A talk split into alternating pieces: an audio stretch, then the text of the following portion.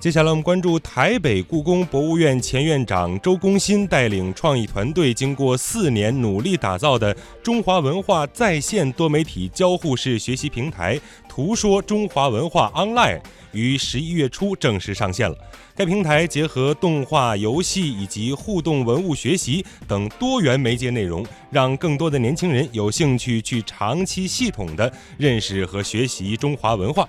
根据介绍，这一网络平台是在“图说中华文化故事”丛书的基础上打造而成的。这套丛书目前已经推出了两套，分别是关于战国时期的赵文化和秦文化，而即将推出的图书则包括了战国时期的楚文化、齐文化各十个成语故事，以及韩、魏、燕等文化合并成的十个成语故事。战国之后还将推出汉代的五十个成语故事。